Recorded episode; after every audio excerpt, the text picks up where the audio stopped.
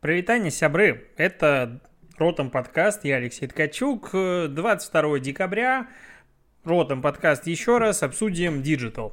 Честно говоря, вот Новый год уже близится, и новостей с каждым днем будет становиться, возможно, все меньше и меньше. Ключевые итоги уже подведены, поэтому скорее всего, в ближайшее время подкасты будут короче. Ну, не как вчерашний на 40 минут. Я тут повесил себе иллюминации новогодние, поэтому все изменилось. Картиночка на YouTube. Обсудим Digital. Чего в digital е произошло? В Госдуму внесли поправки о создании реестра соцсетей. Его участников обяжут самостоятельно удалять незаконный контент. Ну и звучит пока как бы непонятненько, типа цензура, что-то там удалять контент и так далее. Что самое интересное в этих поправках? А в том, кто будет являться соцсетью по мнению э, Госдумы, контролирующих органов и всего такого. Теперь, ну, если поправки примут, а, а их, ну, как бы, очевидно, что примут, соцсетью будет считаться любой сайт с посещаемостью выше 500 тысяч человек из России в сутки, на котором можно создавать личные страницы. Личная страница, ну, скорее всего, будет признавать просто профиль который ты заводишь, ну, ты зарегистрировал учетную запись, и это является твоей личной страницей при условии того, что другие люди могут этот профиль найти. Ну, примерно такая логика, скорее всего, будет. И вот если у тебя есть выше полумиллиона э, посещаемости в сутки из России, будь добр, пожалуйста, регистрируй, ну, точнее, ты признаешься соцсетью, и после этого ты должен, а, ну, точнее, тебя включают в реестр а, сайтов, которые требуют от провайдера хостинга предоставлять данные, во-первых, о владельце, а во-вторых, владелец сайта должен выявлять и блокировать противоправный контент. А, что такое противоправный контент? Это файлы с детской порнографией, информация, склоняющих детей к совершению опасных для жизни незаконных действий, данные о способах изготовления наркотиков, способов совершения суицида, призывах к нему, а также реклама интернет-казино и дистанционной продажи алкоголя. И ты вроде читаешь, ну, Пока нет никаких проблем, ну, потому что контент, как бы тот, который предлагается удалять, он ужасен. Но тут есть еще приписочка. Также под ограничение попадает публикация с, в кавычках, явным неуважением к обществу, государству, Конституции РФ, а также содержащие призывы к массовым беспорядкам, экстремизму, участию в несогласованных акциях. Ну, э, что такое явное неуважение к обществу? Это такая прекрасная трактовка, которую, под которую можно в целом, ну, вообще все подвести. А, короче, получается, если у тебя относительно популярный сайт, который посещает большое количество пользователей, и теперь, а, ну, по закону ты должен удалять из него весь контент, а также государство должно знать, кто владеет этого сайта. Глобально, ну, если так задуматься, то в целом как мне кажется, ничего сильно не изменилось, потому что этот контент, который, ну, большая часть здесь описана, он и так был запрещенный. Если бы на твоем сайте он содержался, тебе бы надо было либо удалять э, этот контент, либо сайт тебя блокировал бы Роскомнадзор. Поэтому тут немножечко как бы непонятно, что же все-таки меняется, кроме того, что теперь государство должно знать, кто владелец этого сайта. А еще непонятная немножко мне вещь, а вот по какой метрики, аналитики, почем будут считать, что у тебя в сутки есть больше 500 тысяч пользователей из России. То есть, как государство узнает мою посещаемость, это первый момент. Второй момент, на основании чего? Ну, то есть, у того же Яндекса и Гугла очень отличаются данные. У Mail.ru счетчика другие данные, у Рамблера третьи, ну, четвертые данные. То есть, будет какой-то государственный измеритель. Но, ну, что-то я туплю, не понимаю, вот откуда будет браться этот показатель. Но а, что интересно, что в Америке происходит примерно сейчас, ну, немножечко похожие изменения. А, напоминаю, что есть там закон доброго самаритянина, так называемого, в котором а, компании типа Facebook, Google и так далее освобождают от ответственности за публикацию пользователей у них на сайте, при этом они занимаются модерацией. То есть по как бы обычному закону, если ты занимаешься модерацией контента, значит ты отвечаешь за его содержание. Но так как отмодерировать весь контент как бы невозможно, поэтому получается что либо компании вообще бы не модерировали, и был бы бедлам, либо э, не все могли бы его публиковать. Ну, короче, есть много сложностей. И вот как бы сейчас хотят сказать, что, ребята, конечно, все прекрасно, что вы, как бы, мы не отвечаем ни за что, мы просто платформа, пользователи что публикуют, то и публикуют. Но платформа будет отвечать за контент, который публикуется на них на платформе. И в целом, ну, будем откровенны, если ты владеешь каким-то ресурсом, а, посещаемым, да, ты должен инвестировать ресурсы в то, чтобы удалять противоправный контент, и ты отвечаешь за содержимое, которое находится на твоем ресурсе. Ну, это как бы факт. И спорить с этим бесполезно. Является ли этот закон еще одним шагом в сторону закручивания гаек цензуры? Да. Ну, потому что этот закон, как бы его прямая трактовка, она вроде бы адекватна. Как это будет трактоваться на самом деле, ну, все мы понимаем, для чего это все делается. Ну, вот такая вот штука происходит у нас.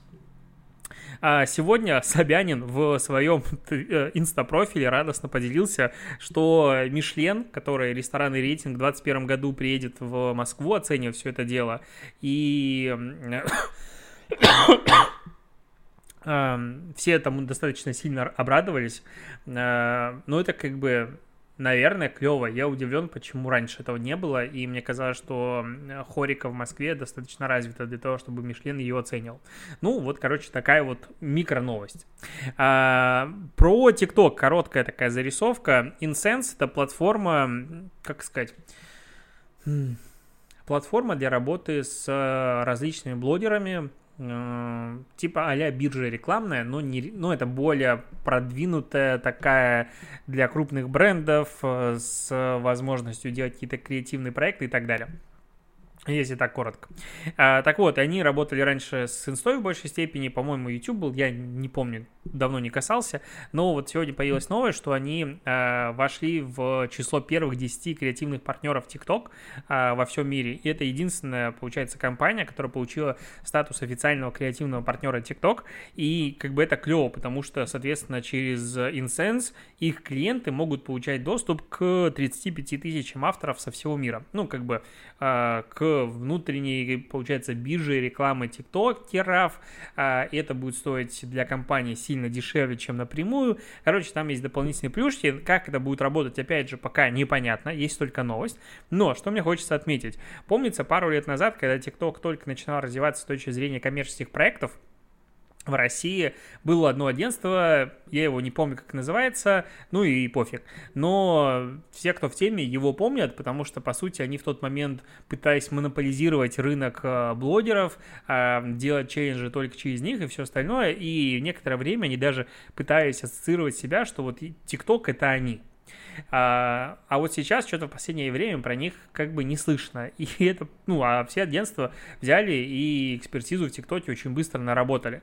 А, вот эта уникальность как бы их пропала. ТикТок хауса заменили банально их, и они стали более эффективными продюсерскими центрами.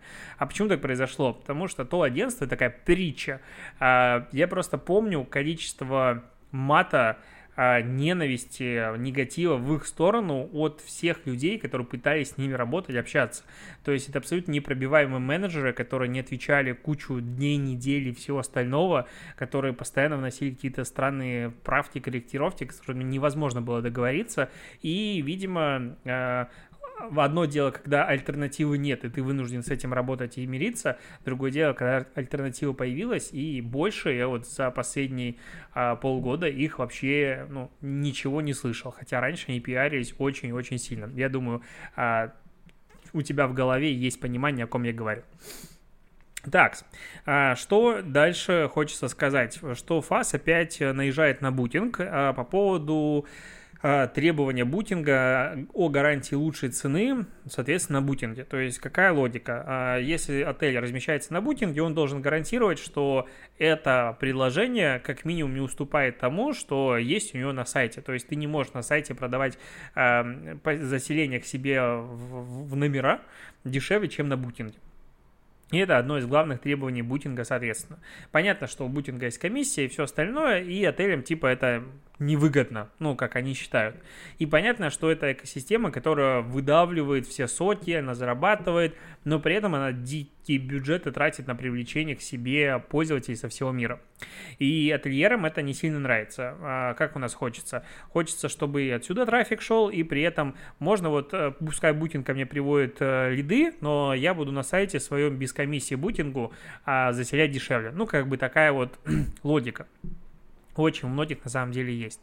А, и ФАС ну, в очередной раз э, выставил предписание из-за вот этого нарушения анти подпольного законодательства, и э, типа Бутинг должен перестать требовать от российских отелей этой гарантии лучшей цены. Э, что здесь э, хочется сказать, что с одной стороны, конечно, отель должен иметь возможность, наверное, предоставлять а, ту цену у себя на сайте, которую он хочет, независимо от а, бутинга. А, ну и это типа условно справедливо. С другой стороны, условно УТП бутинга в том, что Если ты приходишь к нам, то ты не можешь выставлять цену ниже у себя на сайте, чем у нас. Ну, то есть это пользовательское соглашение. И когда ты думаешь про это пользовательское соглашение, все как бы логично. То есть не хочешь соглашаться с этим, пожалуйста, не приходи. С другой стороны, альтернатив как таковых у букинга, ну, не особо много. То есть есть условный Airbnb, на котором отели не так, чтобы представлены, я вообще не помню, можно ли там их искать, ну, из крупных платформ. А чего-то локальное, ну, как бы букинга альтернатив как таковых нет, они монополисты. И мы здесь сталкиваемся с аналогичной ситуацией того, что есть на рынке маркетплейсов, э, мобильных экосистем типа App Store, Google Play и всего остального, с их комиссиями. То есть, да, э, с бутингом чуть проще, но фактически они являются держателями рынка, и их регулировать надо. И, возможно, отменять это требование тоже потребуется. Скорее всего, если не только российский ФАС начнет в эту сторону как бы носом вертеть, но еще по всему миру, то эта гарантия лучшей цены, ну, возможно, будет отменена, и Тут будет как бы вопрос удобства. Хочешь заказывать через бутинг, переплачивая, возможно, какую-то сумму, но при этом а, бутинг позволяет тебе условно быть уверенным в том, что тебе вернут деньги, э, ты можешь написать негативный отзыв и таким образом поднасрать отелю, и отель заботится о своей репутации. С другой стороны, ты можешь заселиться дешевле напрямую и рисковать как бы без гарантии вот этой всей экосистемы бутинга. Я пока, ну, очень люблю на самом деле бутинг, потому что они мне пару раз помогали с вопросами по заселению, пару раз не помогали, ну, ладно, а, я пишу там отзывы, и если мне что-то сильно не понравилось, я отзыв как бы негативный оставляю как, как есть. Поэтому я верю в бутинг, но, конечно, гарантия вот это вот э, лучшей цены в рамках, когда бутинг э, прям сильно монополист, она не кон... ну, а, она антимонопольна, это требование, да. А, ВКонтакте запускает кнопку рекомендаций сообществ для помощи малому бизнесу. Что это такое? Это, короче, появляется кнопка, ты заходишь в сообщество в ВКонтакте и видишь кнопку «Рекомендовать». И если ты нажимаешь на эту кнопку «Рекомендовать», то э, в, в каком разделе? В разделе «Сообщества», когда ты заходишь в свои, у тебя вверху будет э, подборки рекомендаций от твоих друзей. Кроме того, когда ты заходишь в какую-то группу, ты можешь увидеть, э, если эту группу рекомендуют, допустим, какие-то твои друзья. И вот эта система рекомендаций, она разработана с целью помощи малому бизнесу. То есть, ну, как бы социальные доказательства, это все прекрасно, количество подписчиков, но когда твои друзья, допустим, рекомендуют какую-то кофейню или что-то еще, это у тебя вызывает больше доверия. В целом инструмент э, потенциально может быть прикольным. Кроме того, она не позволяет это как бы вот история накручивать просто безумное количество рекомендаций, как количество подписчиков, потому что ты будешь видеть рекомендации только от своих друзей. То есть зашел в группу, если твои друзья ее рекомендовали, как бы все клево. И вот это вот как бы в теории может интересно сработать, на практике, скорее всего, будет, ну, меня есть ощущение, что, ну, как говорится, не взлетит, но как направление развития прикольно. И, опять же, Напомню, что у нас относительно скоро выйдет подкаст «Продажные блогеры» с э, представителем ВКонтакте, далеко не последним. И мы там обсуждали место в экосистемах различных соцсетей именно ВКонтакте. И главное, про что мы говорили, про то, что ВКонтакте это в первую очередь развитие комьюнити. И про это мы будем в подкасте, э, который скоро выпустим, много говорить, поэтому не буду углубляться. Но да, мне это понравилась мысль. Я даже задумался в следующем году больше уделить времени э, о работе с своей группой в ВК. Так, немножечко про Facebook поговорим, потому что рекламные бюджеты Unilever вернутся на Facebook. А, бойкот, который... Вот, все, мы уходим, все бюджеты вводим из Facebook, потому что вы не а, позволяете, ну, точнее, вы плохо модерируете контент, бренд сейфти не соблюдаете, все остальное. Бренды много жаловались на Facebook, и куча там э, рекламодателей присоединилась к бойкоту на месяц, кто-то больше, там больше тысячи рекламодателей суммарно набралось, и одни из крупнейших, Unilever, допустим, в том числе остановили бюджета. Coca-Cola остановили, все остальные тоже остановили. Ну, потому что там было очень сложно, типа, не остановить, когда такой массовый идет м- поток, типа, как лавина. И вот э, спустя время Unilever возвращают бюджеты, а, и как бы, ну, все. Что еще сказать? Ничего, по сути, с Фейсбуком не изменилось. Они там начали вроде бы как жестче модерировать контент, удалять фейки. Но, на мой взгляд, это все такая э, немножечко публичные решения, которые, ну, имеют мало общего с реальностью. То есть э, никакой системы, которая позволяет отфильтровать тебе, ну, я, по крайней мере, ее не заметил, по-моему, только в видеорекламе что-то подобное начало появляться. Именно ты позволяешь отфильтровать тематики, в которых появляется а, твоя реклама.